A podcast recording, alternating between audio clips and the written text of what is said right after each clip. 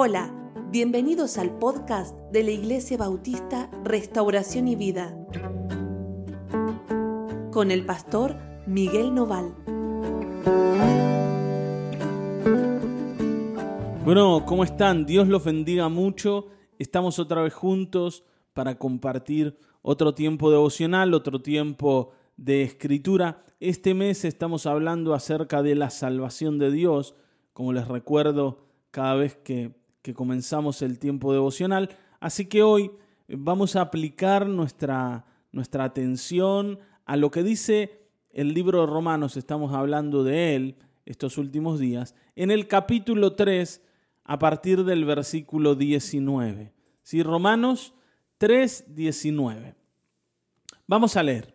Dice, pero sabemos que todo lo que la ley dice lo dice a los que están bajo la ley, para que toda boca se cierre y todo el mundo quede bajo el juicio de Dios, ya que por las obras de la ley ningún ser humano será justificado delante de él, porque por medio de la ley es el conocimiento del pecado.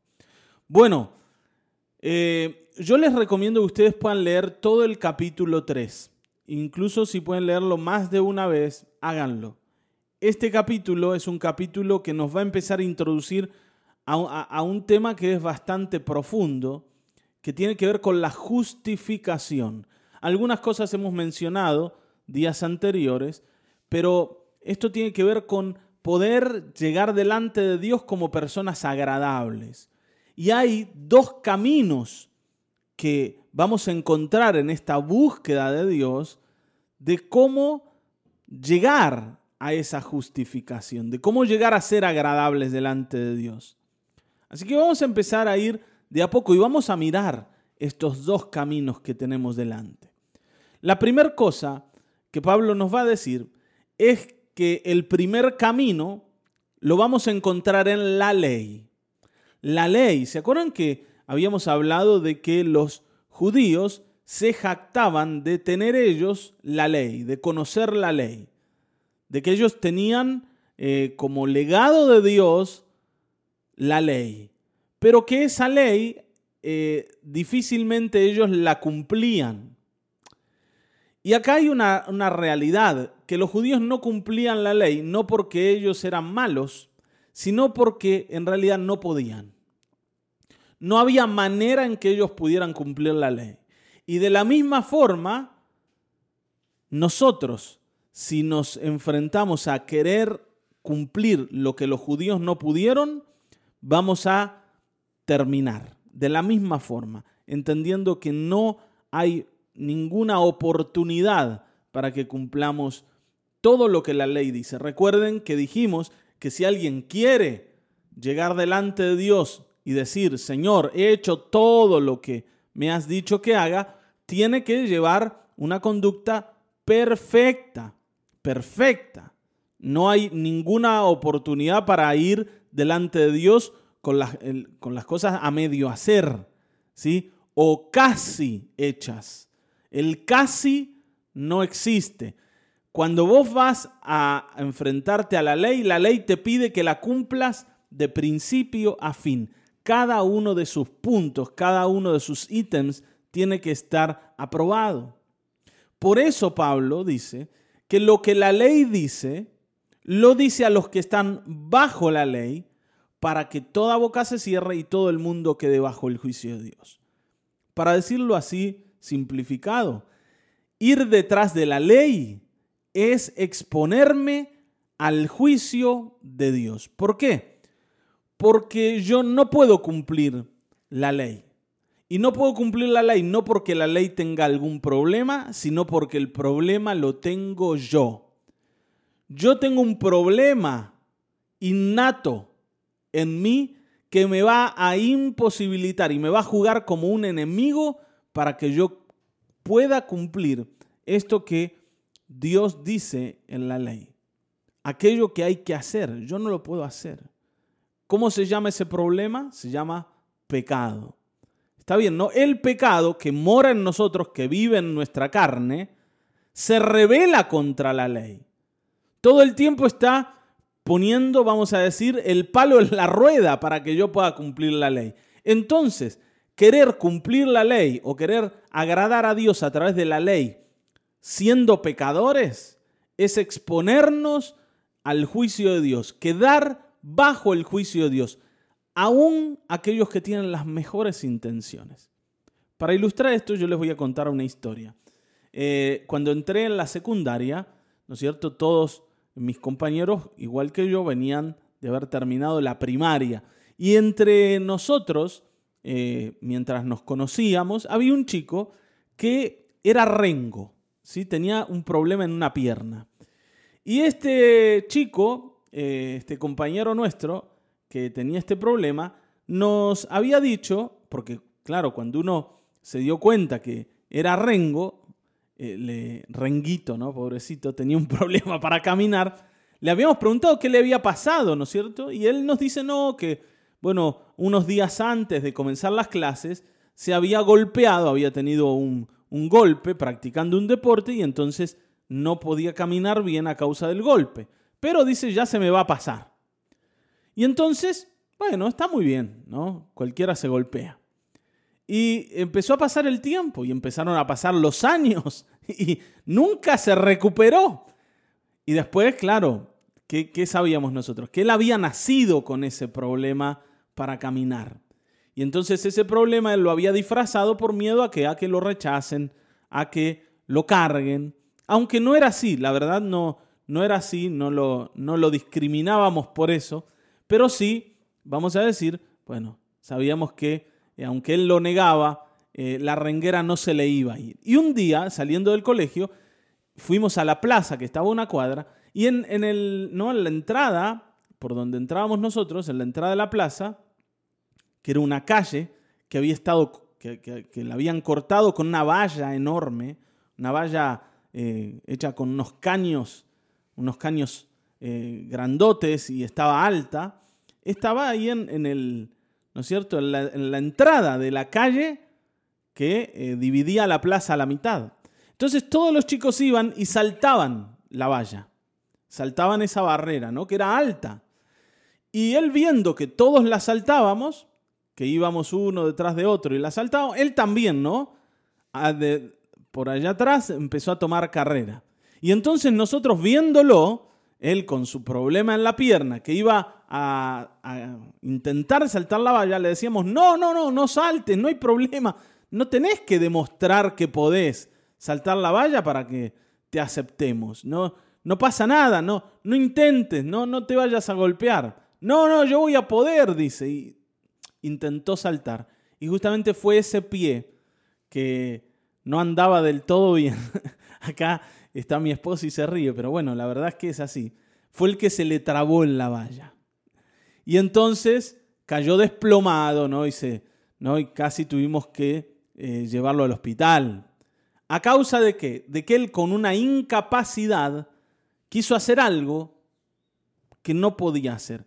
Y tratar de agradar a Dios a través de la ley es esto, es querer saltar la valla que no puedo saltar.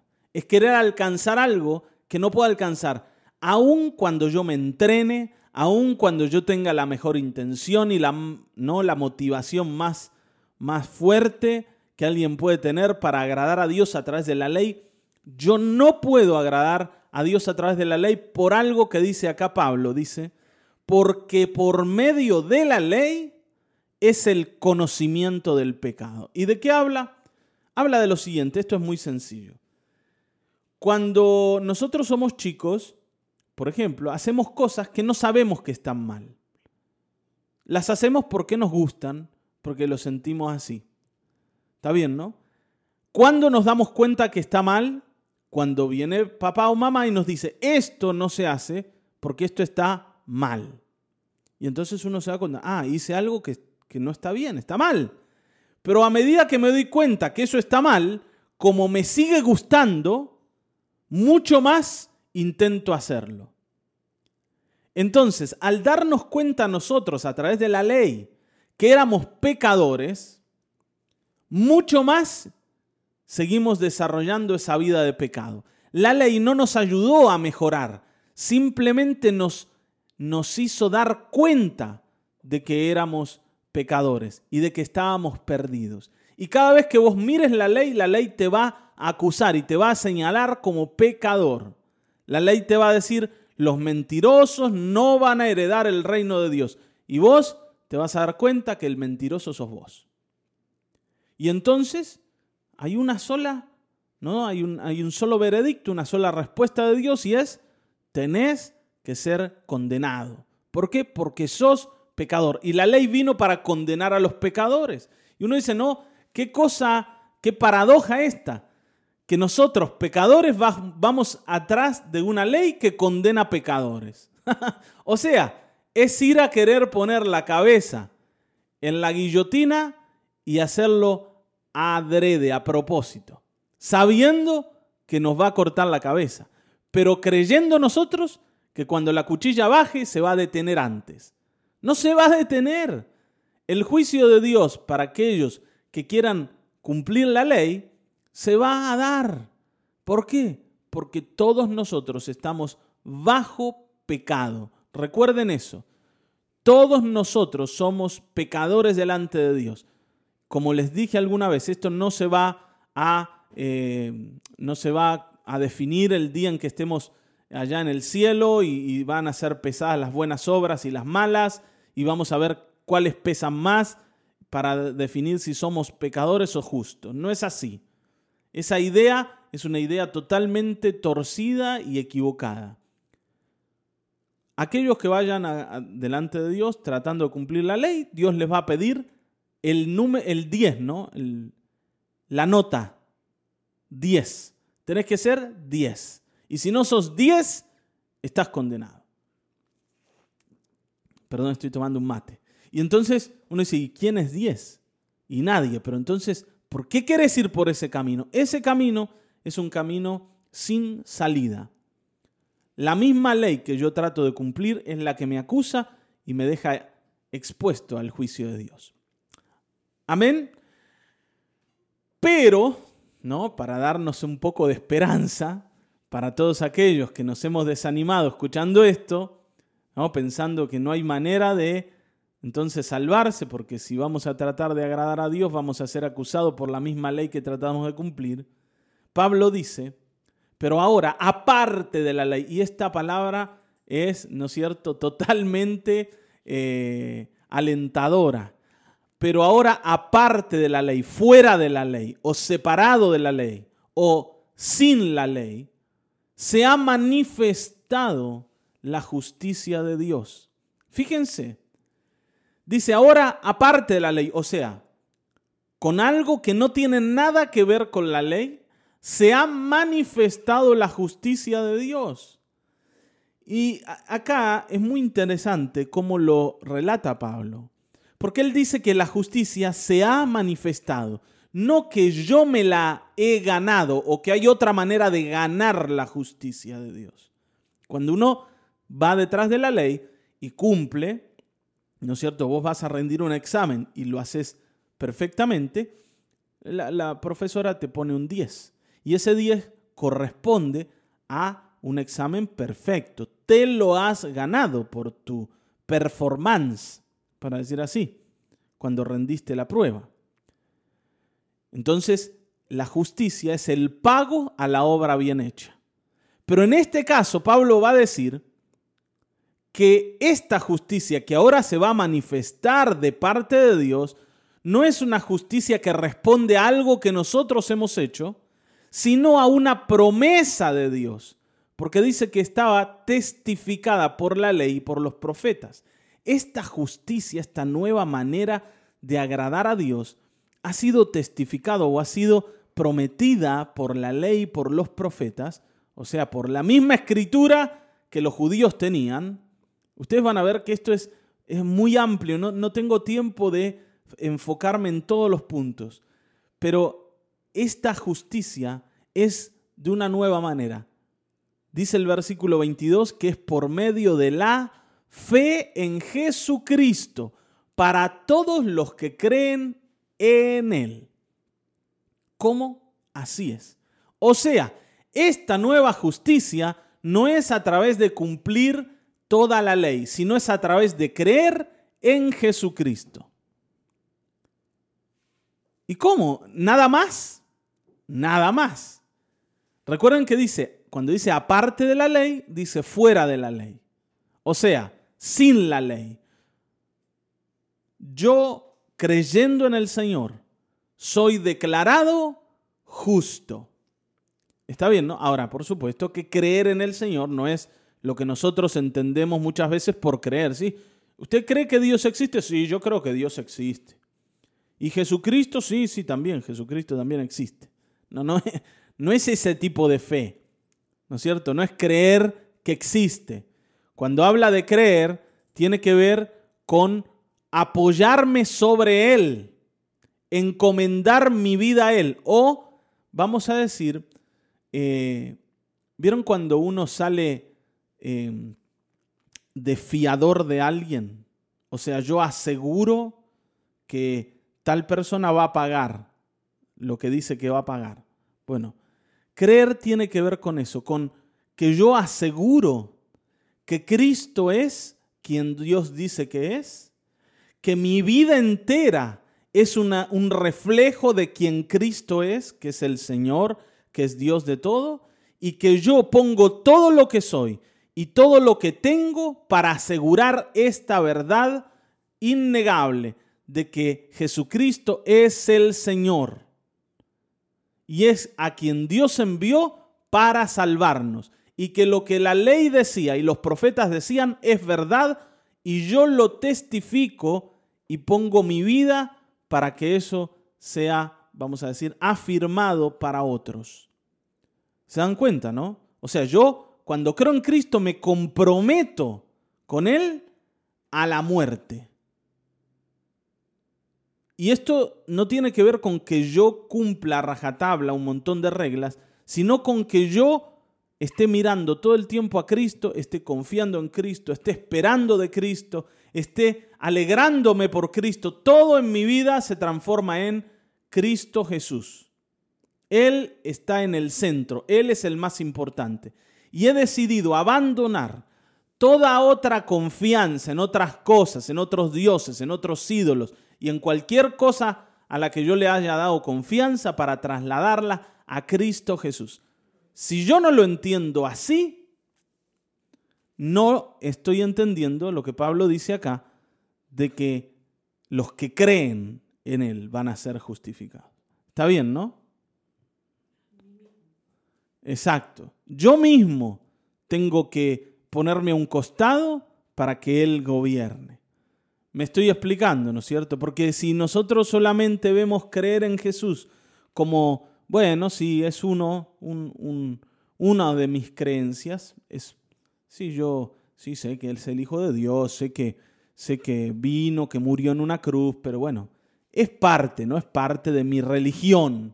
No, no, no, es mucho más que eso. Está bien, ¿no? Y ahora esto no hace diferencia de Em, a ver, de pueblos ni de naciones. Cualquiera que cree en Él es justificado, sea judío, sea griego, como les dije, ¿no? sea argentino, sea inglés, el que sea, el que crea, no importa de dónde venga, va a ser justificado. ¿Por qué? Porque dice, por cuanto todos pecaron y están destituidos de la gloria de Dios. Todos, está bien, ¿no? Los mismos, los judíos, los gentiles, los griegos, los argentinos, todos. Te lo vuelvo a repetir porque alguno piensa que dice, no, pero yo que voy a la iglesia, ¿eso no sirve? Ir a la iglesia. No me hace mejor que el que no va a la iglesia. No me hace mejor que el borrachín que esté en la esquina tomando todo el día, gastando la plata de sus hijos en alcohol. Yo no soy mejor que él. Bueno, Pablo dice que no. Está bien, ¿no? La Biblia dice que no, para que no te la agarres conmigo, ¿sí? Y digas, no, el pastor al final de cuentas dice que yo soy igual que el borracho de la esquina. Bueno, la Biblia dice que tanto él como yo eh, tengo que ser condenado, tenemos que ser condenados. Y que estamos, como dice acá, destituidos de la gloria de Dios. La palabra destituidos tiene que ver con que estamos afuera o que hemos dejado de alcanzar la gloria de Dios. Pero ahora dice, estos que pecaron son justificados, versículo 24, justificados gratuitamente por su gracia mediante la redención que es en Cristo Jesús. Otra vez, aquellos que pecaron y están destituidos de la gloria de Dios son justificados gratuitamente por su gracia mediante la redención que es en Cristo Jesús. ¿Y qué es esto? Y acá me voy a quedar para terminar eh, este devocional porque podríamos hablar mucho más, pero no tenemos tiempo. Y esto significa lo siguiente. Cuando Dios miró al hombre y vio que todos estaban perdidos, esto lo pueden leer a partir del versículo 10 al versículo 19, cuando Dios ve que todos están perdidos, lo que hace es enviar a Jesucristo para que por su gracia, para que por su, ¿no? Como, como dice acá, gratuitamente, como un regalo, Él nos compre o nos redima, dice, mediante la redención que es en Cristo Jesús. Nos compre de manos de nuestro amo esclavizante, que era el pecado, Satanás, la muerte, todo aquello que nos gobernaba la vida, para llevarnos ahora a esa gloria de la cual habíamos caído. Otra vez, cuando Dios ve al hombre y dice, los ve a todos pecadores, envía a Jesucristo para justificarlos, o sea, para volver a traerlos a la gloria de la cual habían caído, y lo va a hacer gratuitamente, no como pago o no como respuesta a las buenas obras de esas personas que están destruidas y perdidas, sino gratuitamente, sin que nosotros demos nada a cambio, a través de algo que la Biblia llama la redención que es en Cristo Jesús. Y la redención tenía que ver con que eh, cuando había un esclavo que eh, alguien quería liberar, tenía que pagar un precio para sacarlo de manos de su amo. Cada esclavo tenía un precio y cuando yo quería poner en libertad a un esclavo, tenía que pagar lo que el esclavo valía. Y luego yo ahora como dueño de ese esclavo, porque había, no lo había comprado, había pagado por él, lo podía dejar en libertad. Esto es lo que Cristo ha hecho. Nos ha comprado de manos del pecado. Nos ha comprado de manos de Satanás nos ha comprado de manos de la muerte y nos ha vuelto a meter en la gracia y en la gloria de Dios y lo ha hecho gratuitamente y lo hizo pagando Él nuestra deuda, no pagando nosotros. Cuando yo voy detrás de la ley, yo estoy intentando pagar por mi pecado. Y eso no es posible. Está bien, no, no es posible compensar la rotura con cosas buenas, con buenas acciones. El pecado tiene que ser pagado, pero no lo puedo pagar yo, porque yo soy el acusado. Por eso viene Cristo y Él se da a sí mismo para pagar mi pecado, para cubrir mi deuda, para hacerme libre y volver a llevarme a la gloria de Dios, de la cual yo mismo había caído. Amén. Bueno, vamos a orar. Y vamos a mirar ¿no? estas dos maneras de llegar a Dios. La manera de la ley es una manera imposible, es una manera eh, que no tiene sentido porque a causa de nuestro pecado la ley se nos vuelve enemiga y nos acusa y nos deja bajo el juicio de Dios. Pero hoy hemos entendido también que hay una nueva manera, que es la de la fe en Jesucristo, la de creer en Él y apoyarnos en Él para que Él ahora nos lleve a la gloria de Dios. Amén. Vamos a orar. Padre Celestial, bendito y glorioso Señor, te adoramos y te bendecimos porque en tu misericordia has enviado a Cristo. Nosotros que estábamos perdidos, sin posibilidad de agradarte. Señor, sin posibilidad de hacer nada en favor nuestro para librarnos de la muerte y del juicio que se avecina para todos los hombres. Hemos sido alcanzados por la gracia y por la misericordia y por el amor de nuestro Dios, que envió a su Hijo a pagar una deuda que para nosotros era impagable. Gracias por habernos comprado y habernos dado libertad. No vamos a poder pagar de ninguna forma esto que has hecho. Por eso hoy queremos poner nuestra vida delante tuyo. Sabemos, Señor, que tenemos un nuevo dueño. Ya no es el pecado, ya no es la muerte, sino es Cristo Jesús. Y a Él vamos a servir y en Él vamos a creer. Gracias, amado Dios, por tu fidelidad y tu misericordia. En el nombre de Jesucristo. Amén, amén, amén. Amén. Yo siempre termino acá, pero hoy quería darte una recomendación y es que el domingo te prepares para escuchar el mensaje de, eh, de la escritura. Aquello que vamos a hablar el domingo próximo. Ya separá ese día, aunque sea un momento, para escuchar el mensaje, porque vamos a hablar de cómo es que Cristo tuvo que pagar este pecado y esta deuda que nosotros hemos cosechado. Así que te esperamos el domingo y esperamos que a través de oír la escritura vos encuentres el camino que hoy el Señor está tratando de mostrarte. Un abrazo grande para cada uno. Hasta aquí hemos llegado. Nos volveremos a encontrar en el próximo episodio de Mañanas de Restauración y Vida. Dios te bendiga.